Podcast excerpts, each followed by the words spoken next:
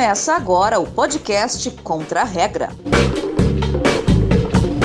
Olá, seja muito bem-vinda, seja muito bem-vindo. Estamos chegando para mais um programa, episódio 73 do Contra a Regra. E aqui comigo, como de costume, Felipe Strazer. Tudo bem, Felipe? Tudo bom, Alessandro? Obrigado também ao professor por, por estar aqui disponibilizar o tempo dele para conversar com a gente. Bom dia, boa tarde, boa noite a todos. Espero que vocês gostem do assunto e que continuem nos seguindo, nos acompanhando nas redes sociais.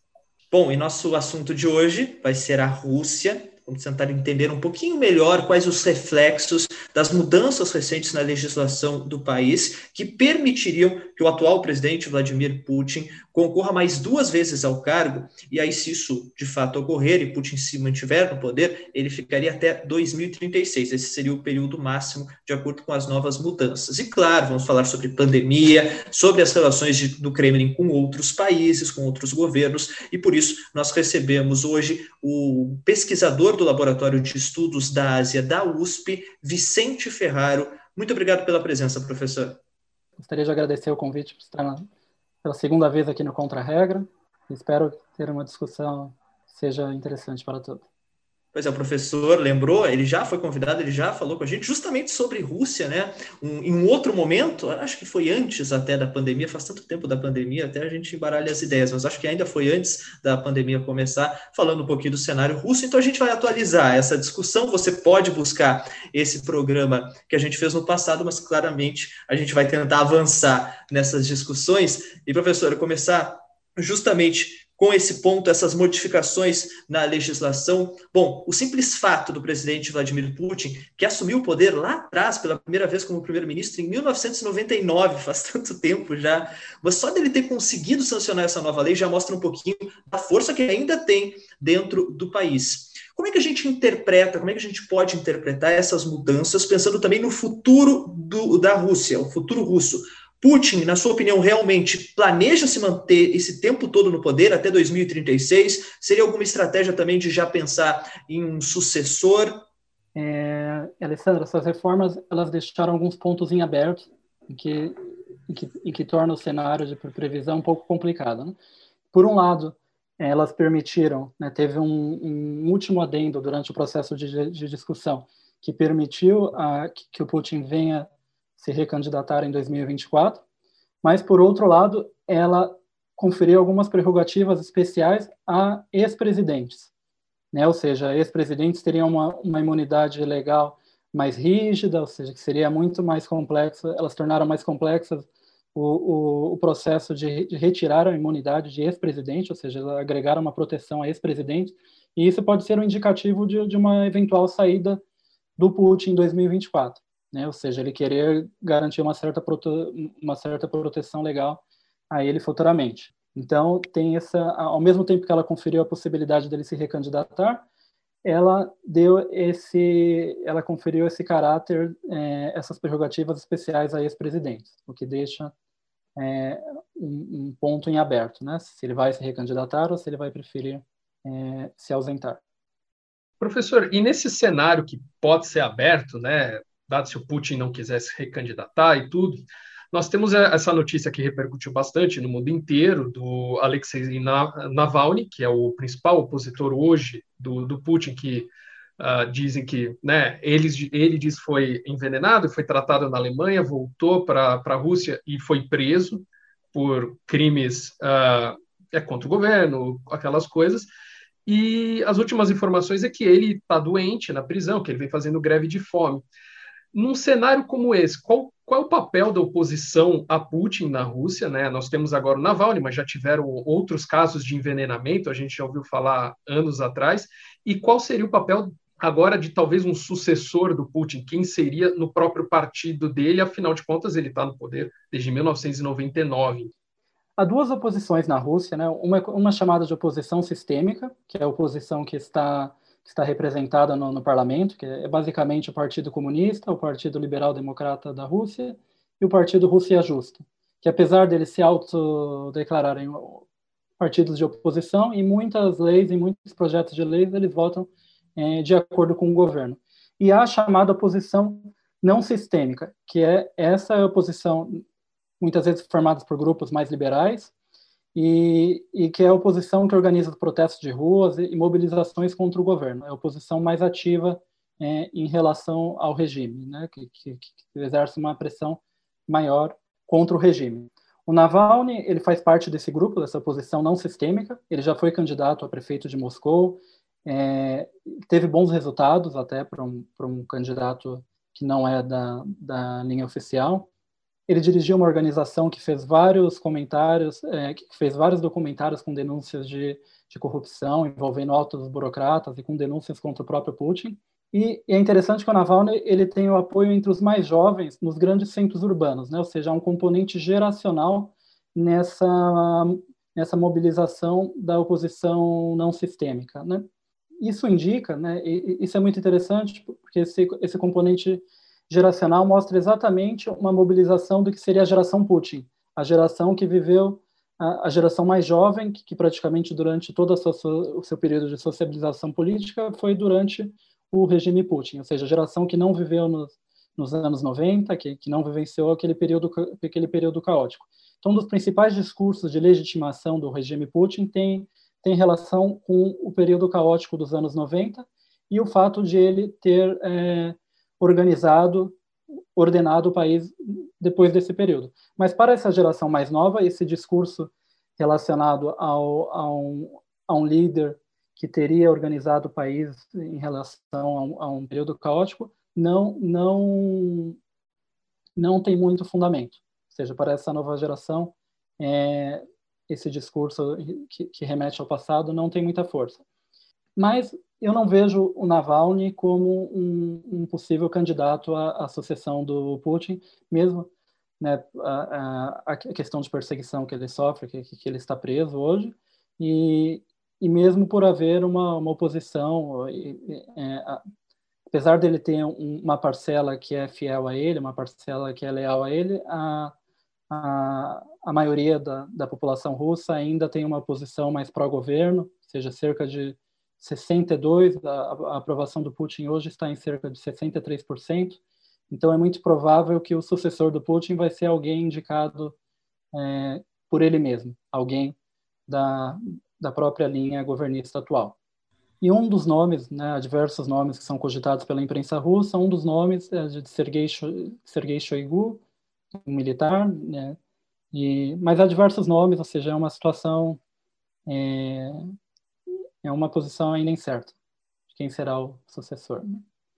O senhor falou em popularidade do atual presidente Vladimir Putin, depois de tanto tempo no poder, esse choque também, confronto de gerações que poderia pesar numa eventual próxima eleição.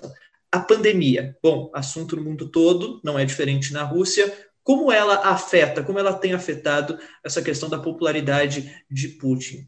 O país tem um alto número de casos, mas também tem lidado, pelo menos nas notícias que chegam da Rússia, a vacinação ela está prosseguindo de uma forma interessante até, é, foi um dos primeiros países a adotar a vacinação em massa da população, inclusive tem umas notícias muito interessantes que eu acho que são típicas da Rússia, né? Times de futebol vacinando uh, seus torcedores, então parece que a vacinação por lá, pelo que chega de informação até aqui, pelo menos, ela avança.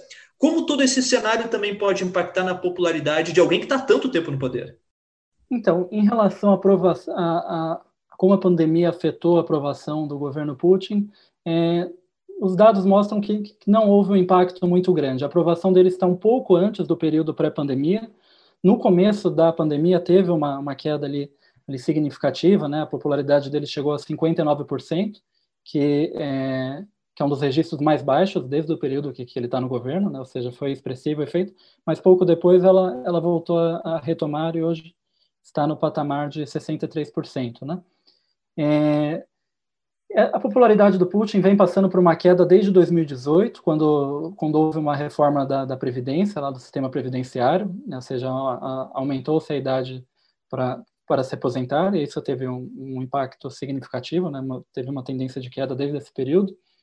É, o PIB da Rússia ano passado teve uma queda de 3,1%, ou seja, uma queda significativa, mas em comparação a outros países da pandemia, que, que a, a outros países do mundo não não é uma queda muito profunda. Né?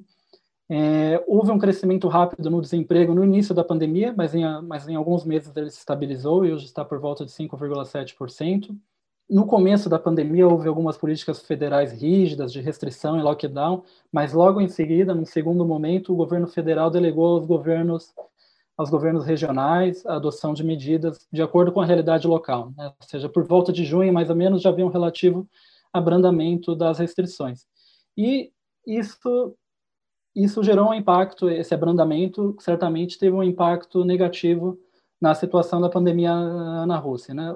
Alguns dados recentes indicam que por volta de 225 mil pessoas morreram uh, durante a pandemia, né? o que colocaria, se esses dados estiverem confirmados, isso colocaria a Rússia em terceiro lugar no mundo em número de mortes, né? atrás dos Estados Unidos e do Brasil. É, é interessante que a Rússia é um país que luta, né, desde do, do, do principalmente do, no início do governo Putin, é, é um país que, que, adotou uma série de medidas para tentar estimular o crescimento populacional, porque nos anos 90 a população russa estava caindo, então houve um esforço grande do governo para estimular um crescimento populacional e provavelmente a, a, a pandemia vai afetar é, esse crescimento. Em relação à vacinação, é, há muitas críticas né, que afirmam que o processo não está sendo muito rápido. Estima-se que cerca de 7 a 8 milhões de, de habitantes tenham sido vacinados, né, o que seria por volta de 5% da população. Então, é um processo que não está indo muito rápido. Né? É, mas está havendo um decréscimo gradual no número de óbitos. Né? Hoje, hum, a, a, a média de mortes diárias está por volta de 400. É, e alguns dados curiosos é que 62% da população russa afirma que não vai tomar a vacina. Entre os motivos está por temer efeitos colaterais.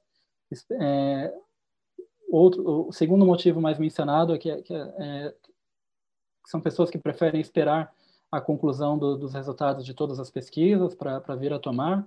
E, é, e, ainda é uma parcela da população que acha que, é, que a vacina contra o Covid é inútil ou que é contra tomar a vacina. E um último dado curioso é que 64% acreditam que o vírus foi criado em laboratório como uma arma biológica. Né? Ou seja, campanhas de desinformação, teorias de conspiração circulam é, massivamente nas redes sociais. E, e, lá, professor, a gente tem muito disso aqui no Brasil também. Uh, e aqui uh, uh, há um setor da sociedade que alega que foi a China que criou o coronavírus, não só aqui, nos Estados Unidos também já houve afirmações do tipo, especialmente no governo de Donald Trump, mas na Rússia, que tem um, uma ligação muito maior que a China do que em relação ao Ocidente. A alegação é que quem criou o vírus seria a própria China, seria um vírus criado pelo Ocidente. Eu achei muito interessante esse dado. Ah, há diversos tipos de teorias da conspiração em relação à China, em relação ao Ocidente. É, acreditam tem uma parte que fala que a, que a vacina é um chip também, ou né, as vacinas estrangeiras seriam teriam chips americanos, 5G. né? Aqui no, então, é, enquanto no, enquanto no Brasil fala-se que é um chip chinês, na, na Rússia fala que as vacinas estrangeiras seriam um chip, um chip americano. Ou seja, há diversas teorias que circulam, teorias da conspiração que circulam nas redes. Bom, para quem assistiu filme americano dos anos 70, 80, são sempre os soviéticos que faziam essas experiências, né? Então, vai que alguns russos acreditem também. Uh, e, professor, falando agora da vacina, uh, uh, assim como a China, a Rússia também começou a usar a vacina como uma forma de pressão política e uma forma de aparecer no cenário político global. A Sputnik V, a principal vacina da Rússia, que eles queriam que fosse, né, a, seria a primeira vacina, como foi Sputnik, primeiro homem ao espaço. E só que mundialmente ela não vem sendo muito bem aceita, até como o senhor comentou, falta de dados, falta de alguns testes. E na própria Rússia, a gente vê que, a, a, apesar deles terem essa vacina, exportando para o mundo inteiro, uh, muitos russos não tomam essa vacina e a Rússia está importando vacinas de outros lugares. Então, qual a estratégia do Putin com a Sputnik V? Ela está funcionando para fora, mas não está funcionando para dentro? Sim. Uh, alguns críticos que eu, que, que, eu tenho acompanhado dentro da Rússia, eles mostram que, que, parece que o sucesso dela está sendo mais externo do que interno no, no momento, né? Tem três pontos que eu gostaria de, de mencionar, né, da, da, desse uso geopolítico da vacina, né? Como você mesmo mencionou, né, é uma tentativa de conferir uma, uma imagem de êxito científico e tec tecnológico, né, uma retomada da Rússia como potência.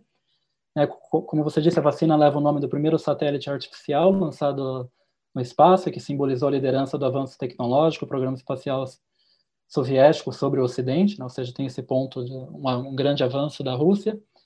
É, o segundo ponto em relação ao soft power russo, né, ou seja, a imagem de um esforço humanitário em benefício de países em desenvolvimento, porque boa parte dos países que foram contemplados pela vacina, né, que, que estão assinando acordos com o governo russo, são países em desenvolvimento, e isso remete à imagem que, que a própria União Soviética tentou buscar difundir durante a Guerra Fria, né, uma imagem de solidariedade aos países em desenvolvimento, né. É, a vacina é consideravelmente mais barata do, do, que outras vacinas. Ela tem uma maior facilidade de, de, de armazenamento se comparada a outras vacinas, né? E, e, negociações diretamente com governos, elas geralmente têm um grau de confiabilidade maior do que uma negociação com, com, com empresas, né? Então, é, a vacina foi bem recebida por tradicionais aliados geopolíticos da Rússia, na América Latina, no Oriente Médio, mesmo na Europa Oriental, e mesmo na Europa Ocidental e na Europa Central, né, como a, Europa vem passando por, por dificuldades com a, com a expansão da vacinação, há países dentro da própria União Europeia que estão interessados na, na vacina russa. Né? E, um desses países é, é, a Alemanha, que recentemente anunciou que tem interesse, que se houver uma aprovação do órgão, do, do órgão regulatório europeu, uh, ela poderá, ou algumas regiões da, da, da Alemanha, poderão adquirir a, a vacina. É, um terceiro ponto é que o, Putin é conhecido por tomar decisões inesperadas, rápidas, né, inusitadas e por vezes polêmicas. Né? A questão da Crimeia em 2014 é um exemplo né, desse tipo de decisão inesperada, e a vacina parece se, se inserir nesse, tipo de, decisão, nesse tipo de contexto. Né? Só que, ao mesmo tempo, ela revela uma falta de transparência, uma falta de accountability com a comunidade científica por, por reforçar a politização de um problema sanitário e ter e pela demora com que os dados foram apresentados. Né?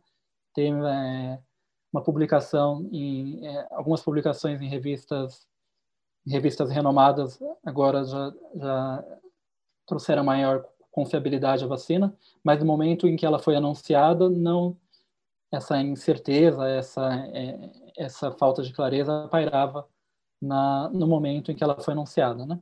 É, outros dois pontos que talvez vale a pena mencionar é que a discussão em torno da vacina ela desvia um pouco o foco de questões sensíveis nas relações da Rússia com o Ocidente, né, como o, o caso da prisão que vocês mencionaram do Alexei Navalny, talvez desvie um pouco também a crise, a, a, a as tensões com a crise da Ucrânia, e talvez uma eventual cooperação na área sanitária poderia levar à diminuição das tensões e até mesmo uma reaproximação com o Ocidente, né, algo que a gente vai ver no, futuramente. E caso tenha sucesso, a vacina pode contribuir para fortalecer a imagem né, e prestígio da, da Rússia externamente, como alguns indícios de, de, de que isso já está ocorrendo. E internamente, né, a, a, ainda não há muitos indícios disso, mas talvez internamente, quando a população venha adquirir confiança, né, e, e uma maior, um maior percentual da população venha ser vacinado, talvez é, a popularidade do Putin possa ser afetada positivamente pela vacina, né? E, e, a vacina poderá vir a ganhar, poderá vir a garantir ganhos econômicos à Rússia, né, que veio devido à pandemia, e mesmo um pouco antes da pandemia, o crescimento econômico já não estava muito bom. A vacina, é, ela também tem um ganho econômico e tecnológico para o país. Bom, claramente essa disputa, essa corrida pela vacina é uma disputa geopolítica, não é o caso só da Rússia, a gente citou a China, mas vários outros países também têm feito, utilizado né, a vacinação e as vacinas desenvolvidas nos próprios países como uma moeda de troca, uma moeda de valorização, de expansão das influências geopolíticas. O professor citou a questão da Crimeia, essa questão da Alemanha ter interesse na Sputnik V e como isso poderia, de repente, reaproximar a Rússia da comunidade europeia. Só que recentemente, nos últimos dias, o governo Putin anunciou o início de exercícios militares. Isso não pegou bem, causou um descontentamento na Ucrânia. O presidente ucraniano, Volodymyr Zelensky, uh, inclusive reiterou o desejo que a Ucrânia faça parte da OTAN. Segundo ele, essa é a única maneira de se proteger do que ele chama de ameaça russa, terminando com a guerra no leste ucraniano. Enfim, é, é, é um, uma rivalidade já de muito tempo entre Rússia e Ucrânia, são vários, várias questões inacabadas até hoje. Como é que essa movimentação também repercute dentro de todo esse cenário da Rússia tentando usar a vacina para se reaproximar da Europa, mas agora tendo essa questão junto com a Ucrânia? Eu lembro que logo que o Zelensky assumiu como governo, como presidente uh, da, da Ucrânia, houve um encontro até considerado histórico entre ele e Putin e se imaginava o início de negociações. Agora a gente tem essa última informação e esse pare parece que um distanciamento novamente. Como tudo isso impacta? Como fica esse cenário para o futuro? Sim, houve um escalonamento recente da, da, da crise no leste da Ucrânia, do, do, conflito separatista, e a Rússia, ela vem, né, ao mesmo tempo que a, o governo ucraniano acusa a, o, o, governo russo de estar é, aumentando o apoio aos separatistas na, na região leste, o, o governo russo acusa o Zelensky de estar tentando utilizar o conflito, de, de estar tentando incentivar o conflito para tentar é, aumentar a sua popularidade dentro da Ucrânia. Ou seja, de, de, é, é, o que em ciência política chama-se é, conflitos diversionistas. Né? Então há essa troca de, de acusações dos dois lados, a Rússia recentemente ela anunciou que ela poderá vir a interferir diretamente para garantir a proteção de seus cidadãos. E é interessante que é, a Rússia conferiu cidadania a muita a uma parcela significativa da população dessas regiões separatistas. Então isso foi uma uma, uma um alerta de uma possível interferência direta caso a Ucrânia insista em em retomar o controle da região. É, ou seja, há essa barganha entre os dois lados, é um, um conflito que, que estava caminhando a se tornar um conflito congelado, aparentemente está, está, está sendo aquecido novamente.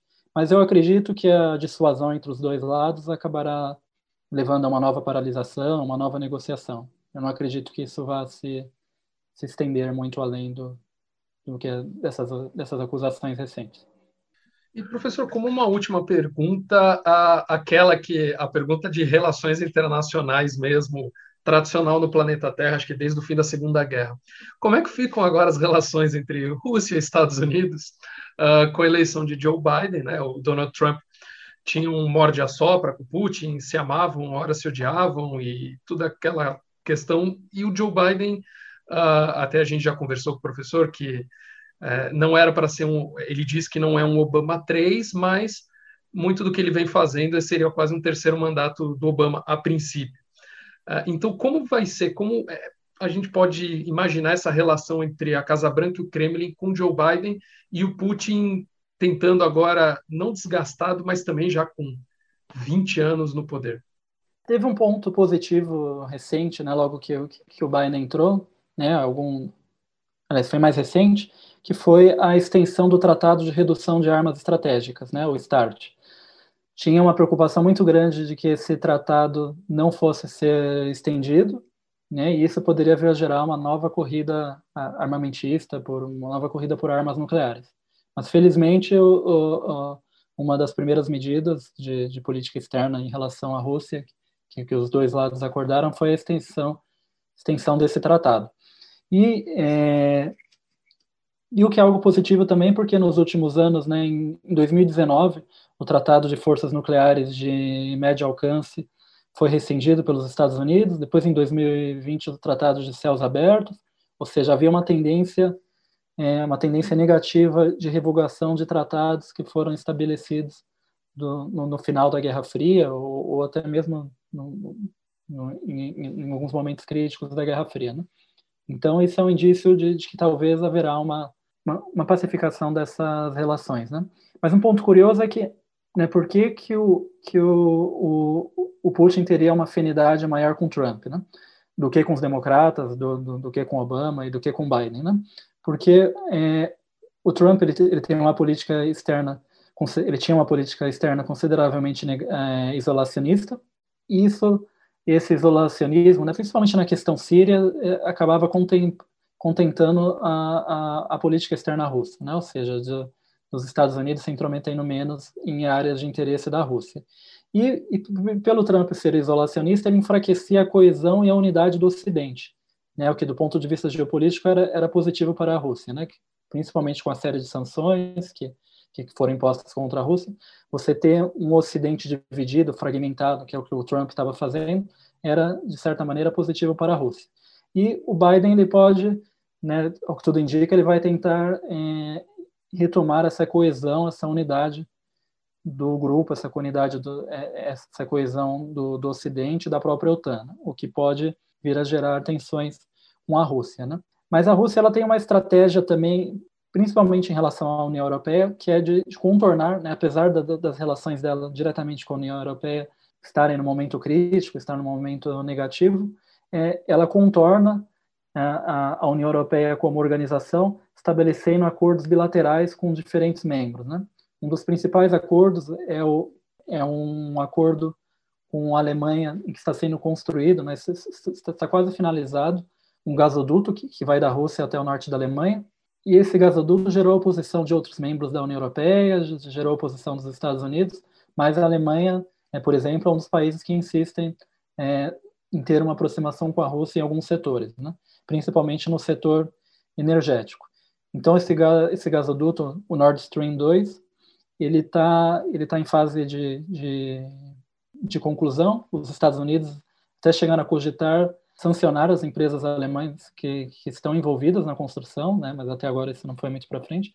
Mas é, é um ponto de é um ponto que causa certo constrangimento, mesmo na, na na relação de países europeus com, com os Estados Unidos. Né? E vale mencionar que, que mais de 40% das importações de gás da União Europeia vem da Rússia e cerca de 30% da importação de petróleo, né? Ou seja, a União Europeia tem um interesse maior do que os Estados Unidos nessa uma melhoria das relações com a Rússia, né? Ou seja, há uma certa interdependência estratégica entre os dois.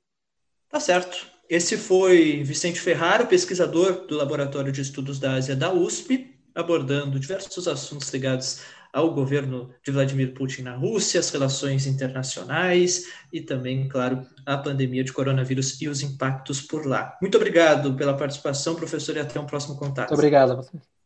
Tchau, tchau. E Felipe, chegamos ao final de mais um programa. Obrigado também pela sua participação. Lembrando sempre né, que os nossos quem acompanha Contra a Regra pode nos seguir no YouTube, não é mesmo? Isso mesmo, eu vou dar minha de blogueirinho youtuber e falar, se inscreva no canal, sininho, lá, vai lá, curte, comenta, compartilha no zap. O conteúdo é legal, o conteúdo é bacana. Se você gostou realmente, se inscreve lá, curte, tem bastante material legal nas nossas redes sociais. Os nossos entrevistados são excelentes, são muito bons. O professor deu uma aula pra gente. Gente, são aulas, nós estamos dando aulas.